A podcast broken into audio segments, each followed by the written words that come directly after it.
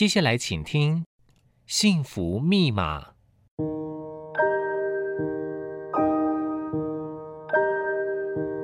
物质的拥有只能带来短暂的快乐，内心的自在跟宁静才是值得追寻的幸福。让我们一起来解开幸福的密码。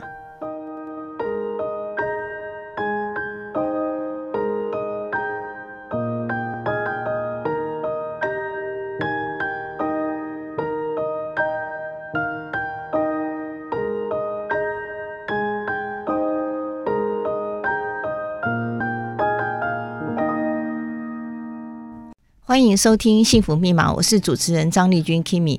呃，其实大家不知道有没有这种感觉，每一次我们去一个小旅行或者去哪里度个假，我们都会觉得非常的幸福哦。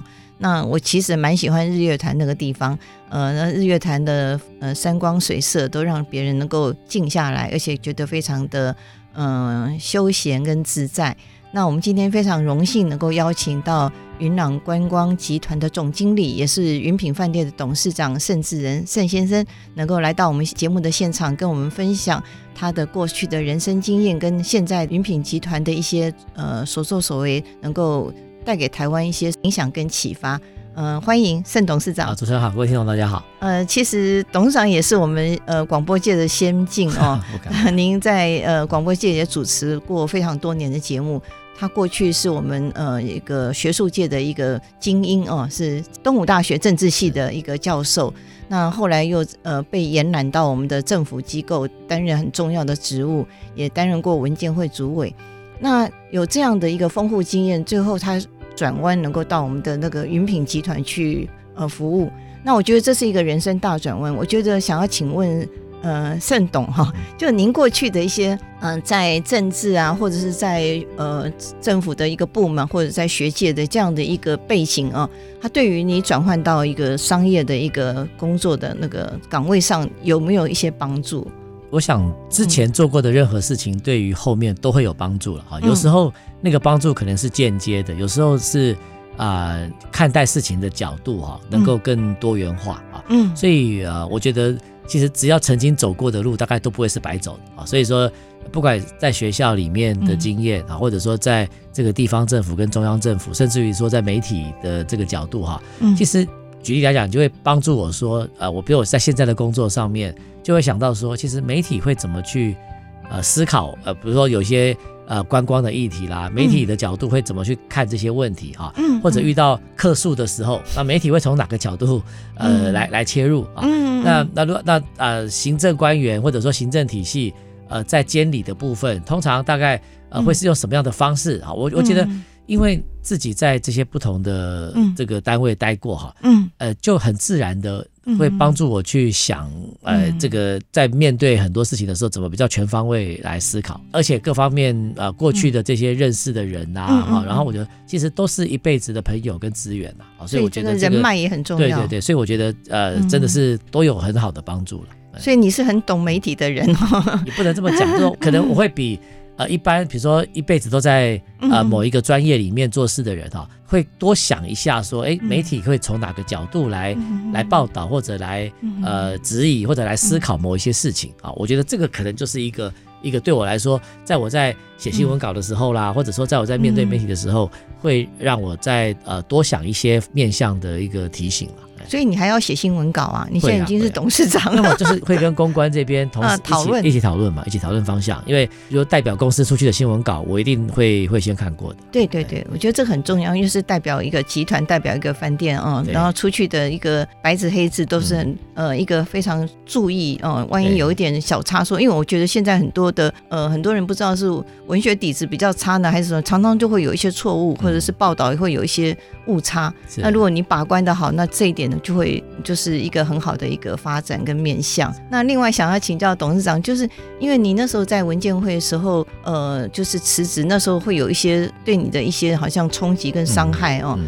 那应该算是你的一个人生低谷。那你是怎么样子度过你的人生低潮？然后最后呃，怎么样想到去重新出发，然后呃，到云朗集团来工作呢？是。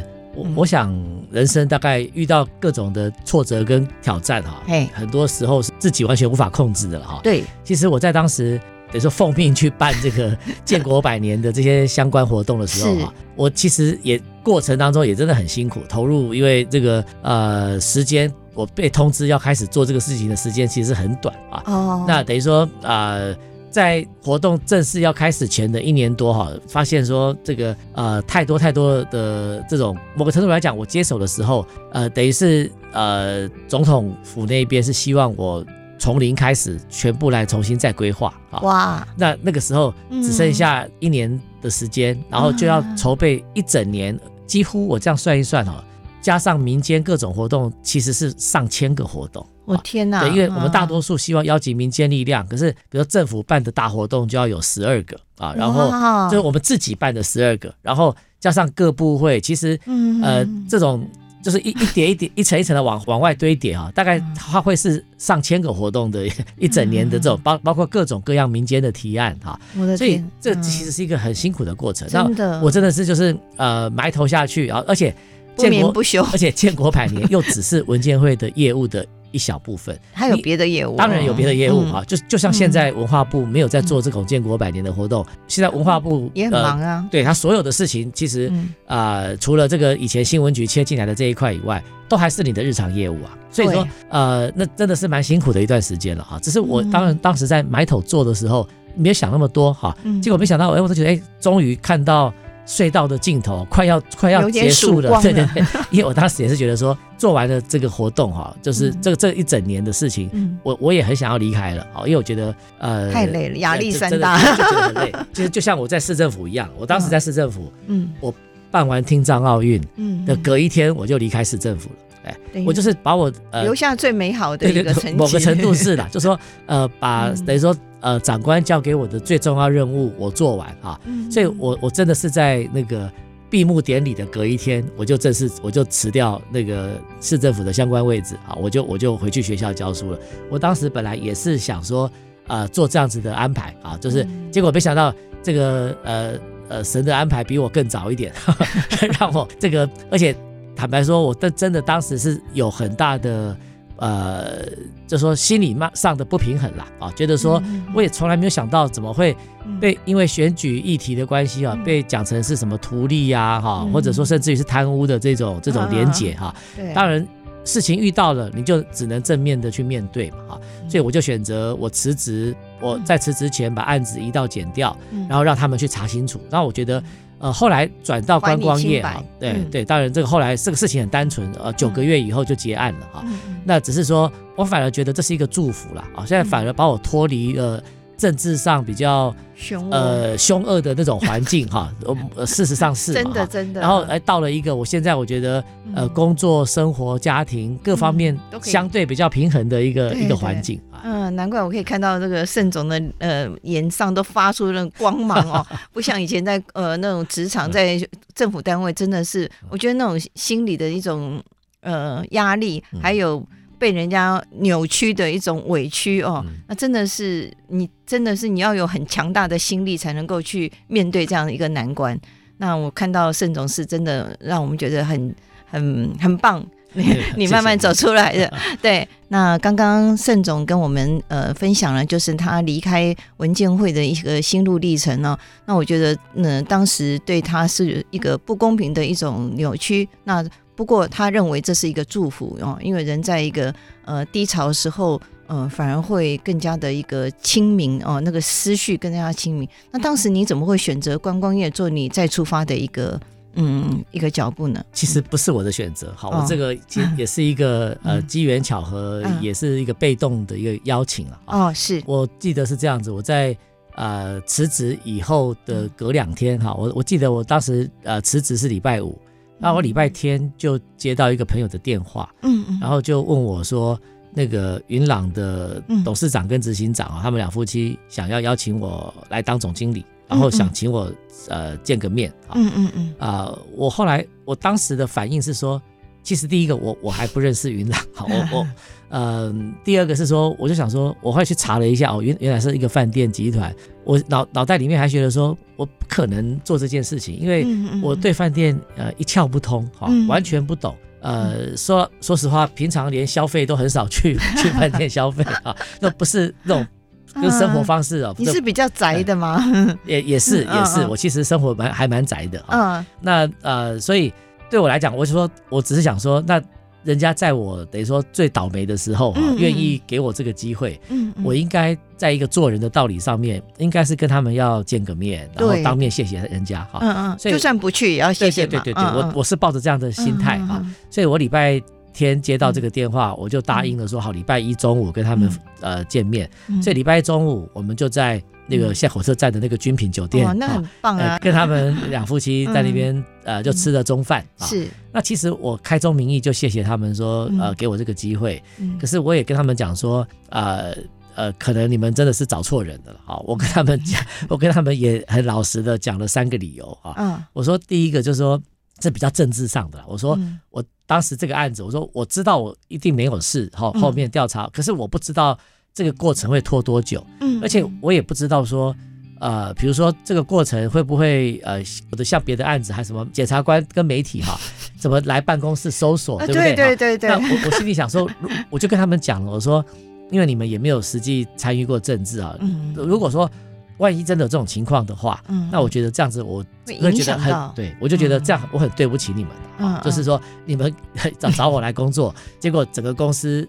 的这个名誉哈，就在这个过程会受到影响。是，这是我跟他们讲的第一件事情啊。嗯嗯。第二、第三就比较轻松一点，尤其是第二点，我讲说我对吃一窍不通了。我想，我想对要做饭店的这个一个主管哈，高阶主管应该要懂吃啊哈，然后呃还要试菜不是吗？对对对。那我就说，那这一点他们有回答我了，他们有回答就跟我讲说啊，这点你放心。他说这个。你是 leader 啦。他说我们两夫妻哈 对吃的意见哈，已经呃多到厨师都很烦了。他说如果你来呃就帮我们这个做内部管理、外部行销等等。他说这个呃吃的这一块你不用太太在意啊。嗯嗯。那呃我我后来才知道说，其实我们呃公司里面有一位呃餐饮的这个专长的总经理，他非常天才，非常厉害啊。哦，真的。哎，所以说我觉得。呃，餐饮的部分，它呃完全没有问题的的，这个可以来来处理所有。真的，我觉得云品的菜很好哎。对，我们的丁总，丁总非常厉害啊。对对对。所以说，呃，这个，所以他们觉得说，我不用太担心自己对于吃不懂的这件事情了啊。嗯嗯。那第三个就是，呃，我跟他们讲说，呃，我当时查了一下云朗十二家饭店，呃，我看了一下这些总经理们啊，大概。我看大多数比我年纪要还要长一点，对啊，在那个时候了哈。嗯嗯。那嗯，我就想，我就跟他们讲说，那你你们找了一位比他们又年轻又在饭店没有资历、什么都不懂的人来当这个他们的主管啊，他不能服众。对，我就觉得这个可能会有问题。啊。我说将心比心嘛，我说如果我努力了二十年，当上了一个饭店的总经理啊，突然空降一个呃年轻人当我的主管，然后呃他又什么都不懂，啊，那这样子这个怎么去领导？啊，所以我就跟他讲说，因为这些原因哈，很抱歉啊，谢谢你们给我这个机会啊，可是可能我并不是一个适当的人选啊。那他们就呃，其实这样听一听，呃，也呃也没有多说什么哈。那我当时就讲说，因为我也没有明确说不要啊，我只是用这种对我来讲，这个是一个比较有礼貌的婉拒了。是，我说我就。我跟他们讲说，后来，呃，选举还有两个月，我说选举前哈，我也不会决定下一步要做什么了啊。我说等到选举完，我才会这个重新再出发啊。我就说这段时间我也想休息一下，因为这样工作其实也一路下来也很也很辛苦了。我就我就说我就说那如果以后有需要，我们我们再联络了。嗯嗯。所以大概是用这个方式，呃，结束了那一次的的会面啊。然后结果选举完了以后，隔天，嗯，那个呃，辜董事长。就打电话给我，就问我说：“哎，可不可以发布了？”啊，其实说老实话，过程过程就是这个样子。我当时接到电话，我也非常惊讶，所以我大概也是很少数。呃，新闻稿公司新闻稿发布出来，都而且和媒体还报道了。然后我隔了一个多礼拜以后开始上任哈，那。呃，去公司上班第一天，嗯，呃，我才知道我的薪水是多少。然后，那个因为那个人资的同事给了我一个信封啊，我才我才看打开信封才知道哦，我们这边的薪资跟福利是什么情况。应该蛮满意的吧？不，我觉得我重我要表达的重点是说，很少有人去一家公司上班是去以前清楚的，因为我们从来没有 这个过程，从来没有谈到这些事情嘛啊。所以我说这个过程其实。对啊，是一个很特别的彼此的信任，对对对，而且是一个很特别的一个过程了哈。对，所以说并不是说我呃后来这个呃挑选了什么工作啦这样，嗯、其实他就在一个很自然的情况下就就到了云朗。我觉得时间也过得很快啊，其实我转眼这样也快十二年了，好快啊、哦，对对对，也快十二年了。可见顾家的眼光是非常的精准哦。对啊，他你看他你这样子。嗯，很委婉的一个玩具哦，他们都不会认为这是一个障碍，他们很有一种魄力跟前瞻的眼光哦。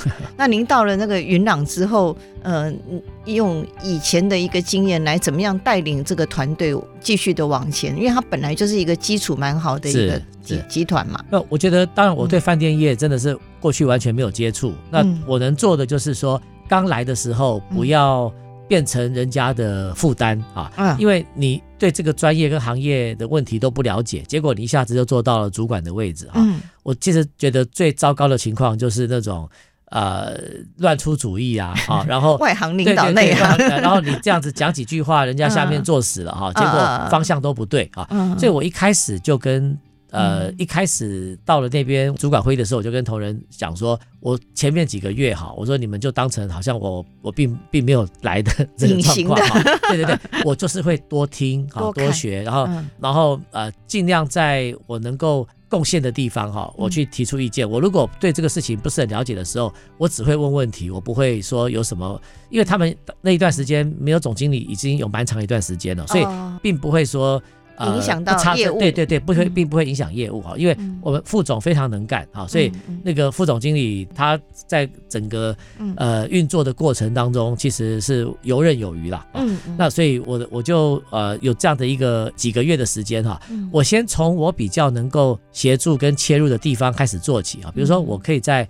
行销上面啊，给一些点子说，哎，我们可以做一些什么样的行销活动啦，哈，然后让大家更注意到我们的品牌啦，哈。那这些东西，因为你不会影响到、干扰到人家正常业务的这种运作嘛，哈。那我再借这个时间。其实我那段时间真的还蛮大量学习，对对，大量的去阅读啊，各种饭店管理啦，然后这个商业管理的这些这些相关知识啊，是，然后有各种各样跟饭店有关的研讨会，我也都努力的去参加啊，然后我也到各个饭店去看，还去参观。这个同业的饭店哈，就是让自己尽快的进入状况，好，然后然后我也在内部开始去找问题，啊，然后呃从我能够能够比较切入，能够比较解决的问题开始做起啊，一步一步的，我觉得也很感谢云朗的同仁哈，就说，那呃我当时比较担心的那种情况并没有发生啊，我真的觉得说大家都还。呃，蛮配合，也蛮支持我的啊。然后呃，我并没有感受到说，哎，这个外面来的，或者说这个呃，对行业一窍不通的哈，结果来当我们的主管，造成我在做事情上面的的一些障碍哈。我觉得我几乎完全没有感觉到啊，所以我觉得这个其实是是呃，很真的是很谢谢同仁对我的一个接纳。嗯，那可能我们的盛总也是一个蛮有亲和力的，而且人格特质会让人觉得很信赖的一个主管哦，所以那个员工都对你的向心力很强。那其实你领导的云品这个品牌，或者是呃云朗这样的一个观光集团的一个啊一些发展呢，我觉得你也用了很大的一个做足了功课，然后非常的用心，然后也把我们的云品的那个永续的发展做得非常的亮丽。那其实他是非常努力跟呃用心的一位主管哦。他到了云朗之后，他就非常的呃从最基础的地方来着手，然后也不会干扰到原来的一个业务的一个发展。可是最后又带领了全集团的人继续往前啊。那我想要请教盛总，就是呃云品在这个所谓的改革方面哦，你有做哪一些努力？这是不是在永续经营上你做了特别多的一个用心？我们这些年来，大概真的是在永续上面了，算是在旅馆业走的比较早的一家饭店了哈。嗯，那这个其实呃，说老实话，跟我没有那么直接关系哈，真的是老板呃有很强烈的那个永续环保的理念啊。嗯，他们呃也一直灌输我们这个想法，说啊，如果地球都已经要毁灭了哈，然后我们还在这边只关心一家公司的营收跟获利哈。这个其实是没有意义的，就是说，我们如果没有办法帮下一代自己至少在我们的岗位上做一些努力了哈。当然，这不是说一个人或者一家公司做努力就会改变的，可是呃，至少我们问我们自己的时候，我们知道说，哎，我们尽力了啊。嗯，所以他一直跟我们呃，利用各种不同的场合来来灌输这样子的想法，所以我们也算是呃蛮早就开始尝试这样子走啊。嗯、那呃，而且一开始呃，其实内外的阻力都蛮大的啊。那所谓开始走的意思，就是说有有做什么样的？对对，我就是在说明一下，嗯、比如说我们从二零一八年开始哈。嗯就那个大家住饭店，一到到房间里面，不是就会放个两三瓶、四瓶瓶装水嘛，对不对？哦，矿泉水，矿泉水嘛。嗯，那呃这样子，大家可以想象说，那这么多的房间，然后呃一年累积下来是多可怕的一个数字，可怕。嗯，那我们从二零一八年开始啊，我们就、嗯、我们我只是举这个当例子，其实我们开始做很多呃不同的调整啊，可是我们也很担心说。那客人会不会有一些反弹。反弹嘛？哈，嗯，因为其实客人很直觉的反应是说，当啊饭店减少给哪些事情的时候，哈，都觉得你们是为了省成本啊，啊，对，然后然后觉得说啊，你们又价钱好像又没有往下调，为什么又东西给我给少了？啊，对，所以我们都要想办法在很多做法上面去找到一个很好的平衡点啊，因为服务业总不能说。啊、呃，很盲目的这样子，没有策略性的去推动很多东西哈，结果造成第一线，虽然你的理想很好，可是第一线的同仁如果一天到晚被客人抱怨哈，这个我们生意也做不下去啊。对，所以我举这个例子来讲，就是说我们一开始就用云品酒店的八楼哈去做实验啊，哦，我们先做两个月，呃，看看客人的反应，而且我们并不是单纯的把瓶装水拿掉，因为这样子很容易被误会说。你是为了要省钱啊？嗯，我们又装了其实非常昂贵的意大利进口的气泡水机啊，在在走廊上面，你可以自己用。对，然后我们等于说，我们第一，你进房间的时候，第一罐我们先帮你装好了一罐普通的水，上面还贴了贴纸，说这个几月几号几点几分呃装的啊，这样子呃呃客人会知道说这个东西不是说放了很久的水，而是当天。客人要 check in 前哈，我们才帮他装好的哈。那呃，至于说喝完了这一罐以后，我们会放两个不同的玻璃瓶啊，两个大的玻璃瓶，然后呃就要麻烦客人说后面就自己移步一下到走廊的这个意大利气泡水机去装一下。我们看看到底这样子的做法，客人接受度有有多高啊？后来发现其实九成以上的客人哈都觉得很好，而而且呃他们觉得说，哎，你们气泡水很好喝，然后。这个可能比矿泉水还好喝，对，他们没有那么介意说要多走这么一下，不是说百分之百啊，可能百分之九十五吧啊，可能还是有百分之五啊以下的这样子的客人觉得说，哎呦，五星级酒店怎么连水都不给啊？其实我也有朋友去住了。呃呃，给我写这样子的简讯啊，那我就再跟他说明说，其实我们做这个事情背后的这些、嗯、这些看不到你们的用心想法跟用心的哈。嗯、可是我觉得大多数的的那个慢慢呃是是可以接受的哈。嗯、所以我们从那个时候开始就开始做各种各样这样子的的做法。我们不提供一次性的备品啊，呃那种呃小罐的那一种沐浴乳什么哈，我们都换成大的，因为那个真的很浪费了，真的浪费。然后我我我跟大家报告说，光。瓶装水这一件事情哈，光云品呃日月潭的那一家饭店哈，我们后来去盘点，一年我们就少用了三十二万瓶的瓶装水。我我觉得虽然说这个整个过程哈，我们。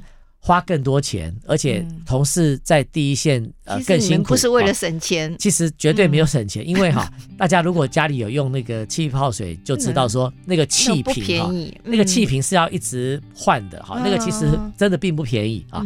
那我们现在每次到了大家要 check out 的时候，看到客人哈。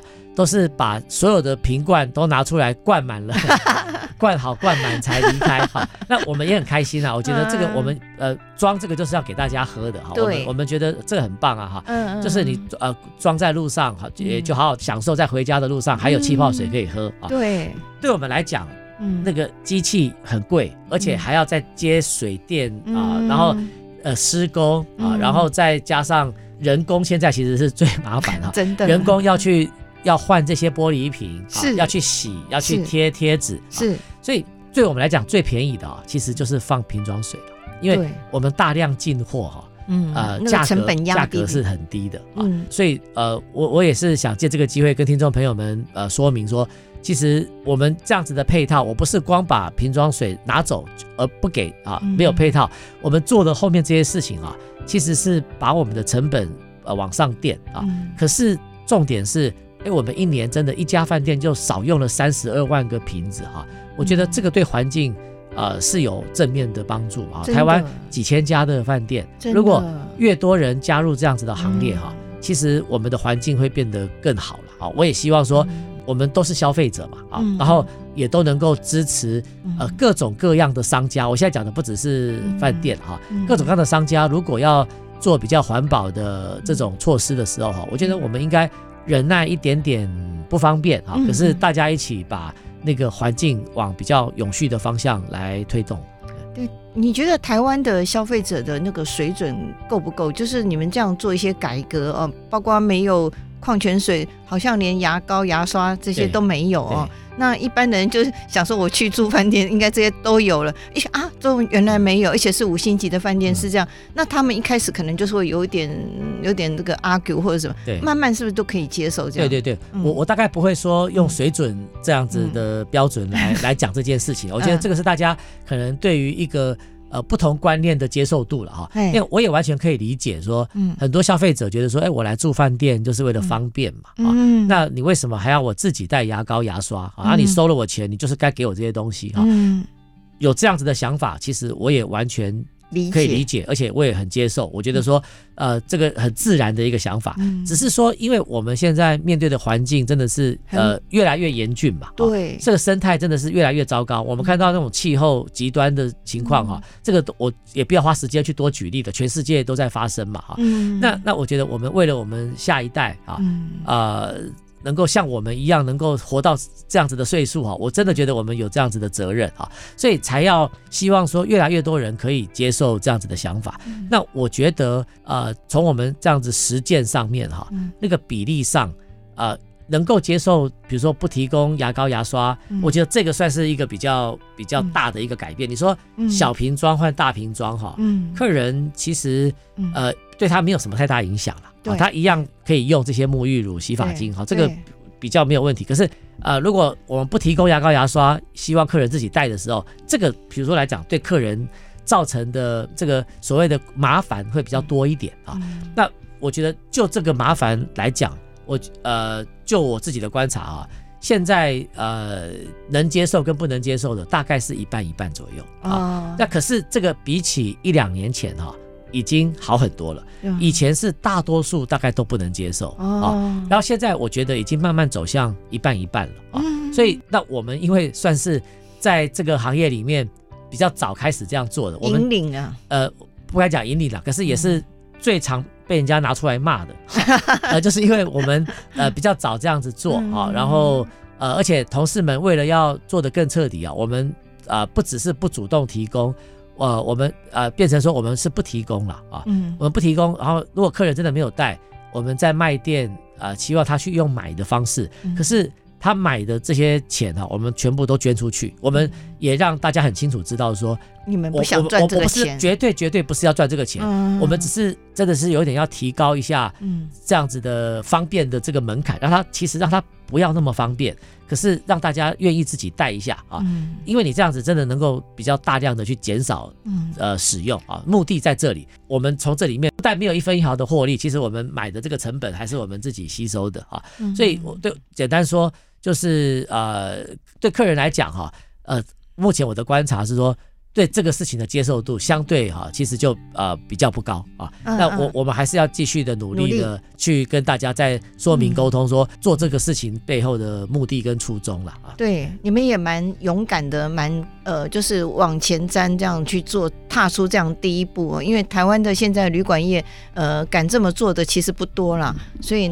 难怪你们能够荣获这二零二三年国家永续发展奖的一个殊荣哦，那真的我觉得，因为你们能够扛下这个压力哦，呃，也带领了台湾观光界是呃走在时代跟国际的一个尖端。其实现在很多国际的饭店也慢慢的走向这样的一个发展，对，就是不提供一次使用的一种备品。那或许说在客人要进驻之前，可以先提醒他们哦。有，有我们我们提醒三次，嗯、就是从那个网站上就有写。哦，然后订房的确认信上面也有写，是，然后客人行前我们会打电话做电话确认，电话里面再再再讲。啊，不断的叮咛，我们会有三次的提醒。所以真的，你们也是尽到所有可以可以沟通的那个能 能想到的事情，我们都尽我们的力量做了。对，这也是一种教育。我觉得，不管是你今天是不是在学校，我们在一个大环境里面的，呃，我们即使是做一个呃商业操作的一个模式，都有教育的意涵在里面，这个就很棒。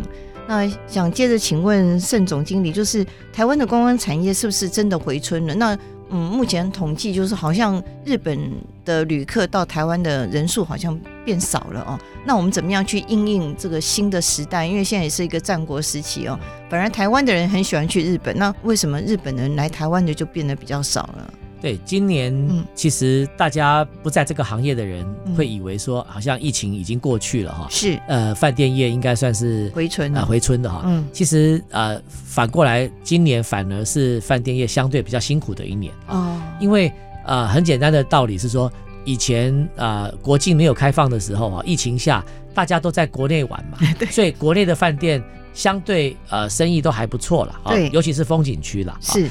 那可是现在开放了以后，嗯，我想大家身边的人哦，应该都去过日本吧？好，最起码 就是日本，因为是日币贬值的关系，对对对，所以去日本玩很便宜。我自己也是在暑假呃家庭旅游哈，我们到日本去就觉得说哇，看到所有的标签乘以点二二，都觉得好便宜哦哈。那这个是是很难免的情况哈。那倒过来，日本人要出国玩哈，就比较贵了嘛啊。对，然后日本政府哈又。订定定了很多呃鼓励他们在国内旅游的补助啊，他们中央政府、地方政府都有这种补助啊。是，所以日本人想一想说，我出国玩日币贬值这样这么贵，然后我自己在国内玩哈，又可以领到补助啊，那我干脆就尽量在国内玩好了啊。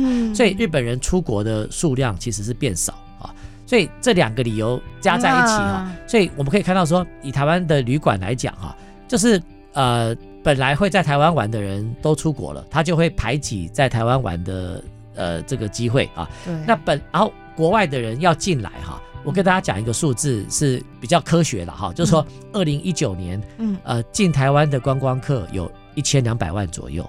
哦，就是疫情前。疫情前二零一九年啊，一千两百万很多人次啊，那是最最高的，目前为止最高的人数。因为台湾的观光客是每年每年从二零零八以后哈，就往一直在往上，一直在往上，一直到。疫情前是最高的，历史上最高的，就是接近一千两百万了啊！呃，去年开放国境了，对，定的目标哈，观光署定的目标，二零二三年定二三定的目标，如果达到的话啊，是六百万。啊，才六百万啊！所以说刚好一半，所以大家听这个数字就清楚了，说哦，原来去年二零二三年来台湾玩的观光客哈，只有疫情前的一半而已啊。啊！所以啊，我想我们啊。这就这是为什么说，二零二三年对旅馆来讲，并不是一个呃很好经营的一年了哈。你呃各家都要发挥自己的特色啊，都要想办法能够找到呃认同自己的的课程呐啊。那另外一方面是说，呃往前看哈，我相对是当然比较呃审慎乐观的了哈，就是说。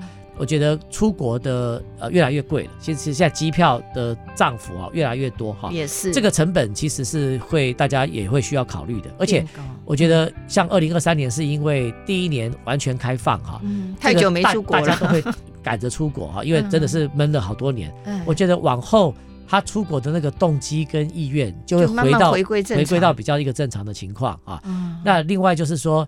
呃，进来台湾的观光客啊，我相信也会随着时间慢慢的增加了哈。嗯，就是说，因为我们是逐步开放嘛，比如说去年港澳客到了三四月才慢慢开放的啊。对。那好，今年二零二四年哈，那个呃，就港澳这个是整年都有开放哈。那也日本呃也希望说也能够逐步的增加来来到台湾的观光哈。那两岸的话就难说了，两岸大概就是呃政治的议题哈，看看怎么发展啊，因为两岸比较不是商业的模式的，它是一个比较政治影响的哈。那这个我们呃业者也只能说，我们就是看看呃大环境怎么变化。可是我觉得整体来讲，反正现在也没有入课了啊，嗯、这个就是呃未来怎么样子变化也也只会往好的方向嘛啊，所以我的意思说我我我对未来的这个产业的发展，我觉得相对是持比较正面的看法了。哦，那对于那种缺工的问题，呃，好像也影响到我们的饭店业的经营哦。嗯、那我们会不会有一些呃策略或者是因应的一个做法？对我，我想缺工不只是饭店业了，嗯、我想几乎几乎各行各业，对对对，只要大家在外面啊、呃、稍微呃打听一下各个行业啊，它是一个普遍的全面的现象啊。嗯、这道理其实蛮简单，就是第一个少子化在发酵嘛啊，对，就说现在每年进入职场的就是就是这么多人。啊，嗯、那进在进来职场的人里面呢，又有相当的一个比例哦。年轻人找工作，他喜欢找不要上下班的、嗯、啊，他喜欢找自己可以排班的啊。比如说像那个 Uber Eats 啊，这种外送外卖。那我今天有时间我就去做嘛啊。哎、那我不想做我就不要做。弹性啊，哎，我觉得现在年轻人，因为他没有那么直接的经济压力了啊，嗯、所以他会觉得我要做我自己可以掌控时间的。那很多的行业是如果没有办法让你自己掌控时间的，嗯、其实我发现这样子的行业的缺工的情况都比较高一点啊，嗯、所以我觉得这个是一个全面性的一个现象啊。嗯、那我们作为呃一家公司啊，我们也只能说呃从一方面从自己的公司的文化来做呃吸引啊，就我们能够创造一个。大家乐于在这里工作的一个一个团队啊，对。然后另外一方面是也扩大各种招募的来源啊。我们现在跟很多学校都有做各种合作啊。那我最近也会跟一些呃大学在做一些比较有创意的这种。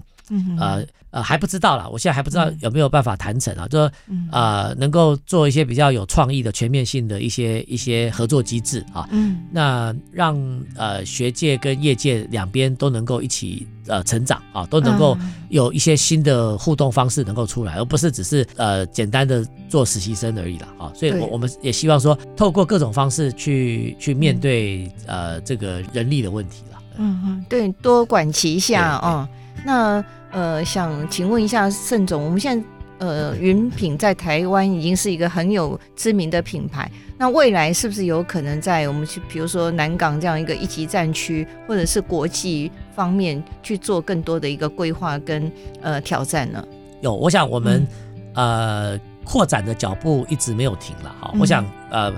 台湾现在我们各处都有我们自己的饭店，然后我们现在有很多很多的委托经营的业务哈，不管是饭店还是婚宴的场所哈，就是别的业主委托我们来帮他经营的。现在我们手上这样子的案子其实非常多啊，那啊其实已已经有几十个了。哇，然后现在还有很多在洽谈当中啊，那我们在呃杭州有一个饭店正在盖啊。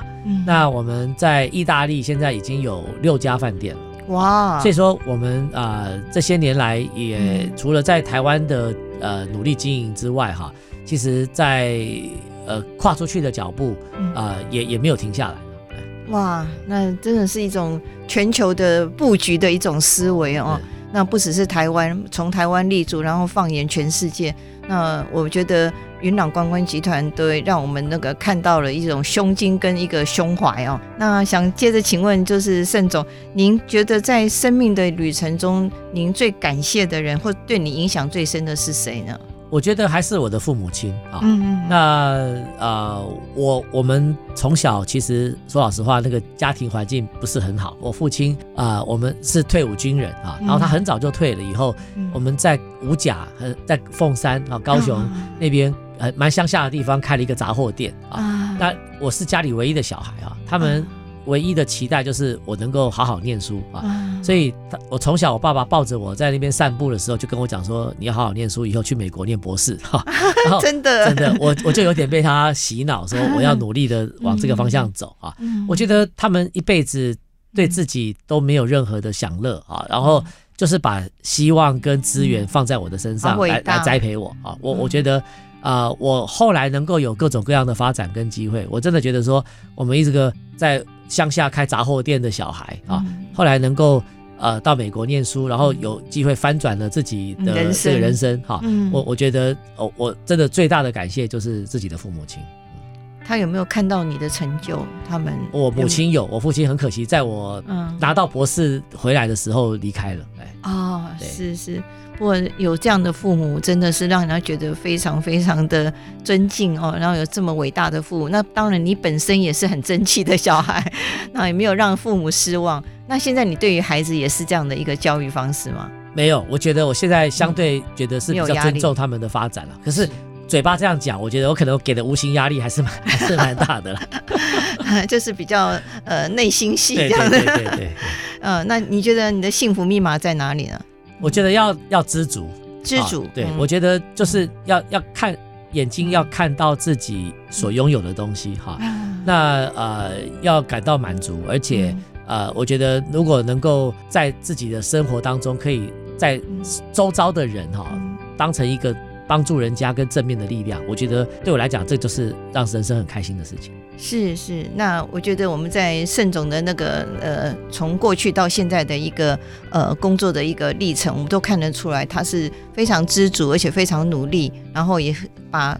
呃，希望带给周遭的人，呃，让我们觉得是一个社会的一个精英跟典范哦。今天非常感谢盛总到我们幸福密码来分享你非常多的一个人生宝贵的智慧跟经验，谢谢，感谢您，谢谢，谢谢。那也谢谢听众朋友的收听，我们下个礼拜同一时间空中相会，拜拜。